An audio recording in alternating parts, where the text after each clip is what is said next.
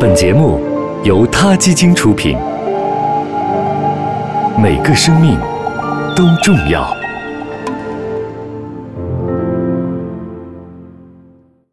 欢迎收听今天的他 Radio，获取每天最新节目推送，请关注他 Radio 微信公众号。不仅有音频文字版，还有更多关于动物的精彩资讯哦。八岁的意大利女孩加比曼从餐桌上拿起一个盒子，打开盖子，里面是她最珍贵的收藏。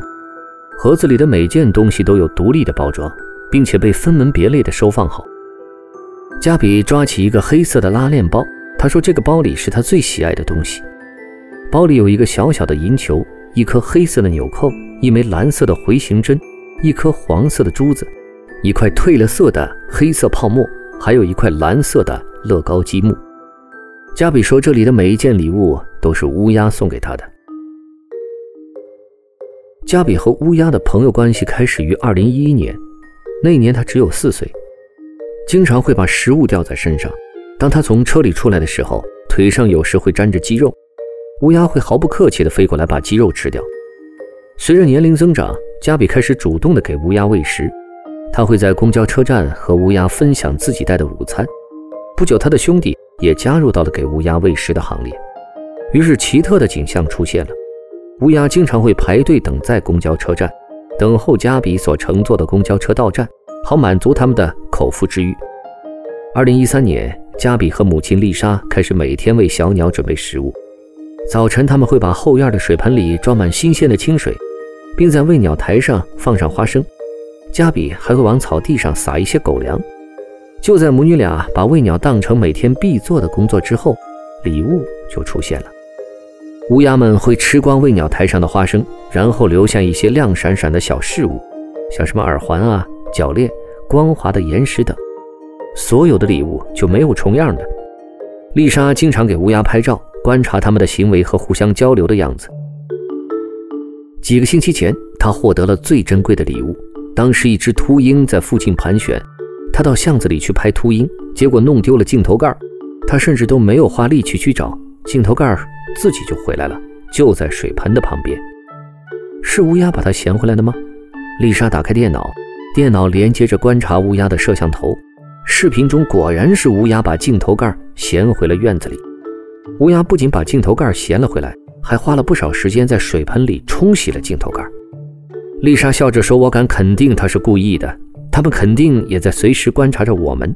他们知道我把镜头盖弄丢了，想把镜头盖找回来还给我。”乌鸦为什么可以和人做朋友呢？我们来看一看科学家提供的答案。如果你想和乌鸦建立联系，就必须给予他们恩惠。美国华盛顿大学野生动物科学系教授约翰·马兹鲁夫说：“他擅长鸟类科学，尤其是有关乌鸦的研究。”他发现乌鸦会和人类形成非常友好的个人关系，是因为在人类尝试了解乌鸦的时候，乌鸦也会尝试理解喂食者的方式和姿势。在建立互相了解和信任的时候，乌鸦认为礼物就是保持联系的纽带。乌鸦的智商要超过七岁的人类孩子啊！乌鸦可以和人做朋友，但是也会记仇。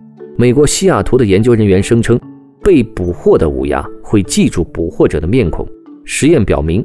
当乌鸦看到几年前曾经诱捕它们的危险面孔时，会冲着诱捕者大叫，并且俯冲攻击。研究表明，当乌鸦看到他们认识的一张面孔时，乌鸦的扁桃腺比较活跃。马兹鲁夫说：“只有聪明的鸟类大脑当中才有这个区域，这个区域能够让乌鸦记住给他们带来不好记忆的东西。”听完了这期节目，你有没有想去故宫里看看那成群的乌鸦呀？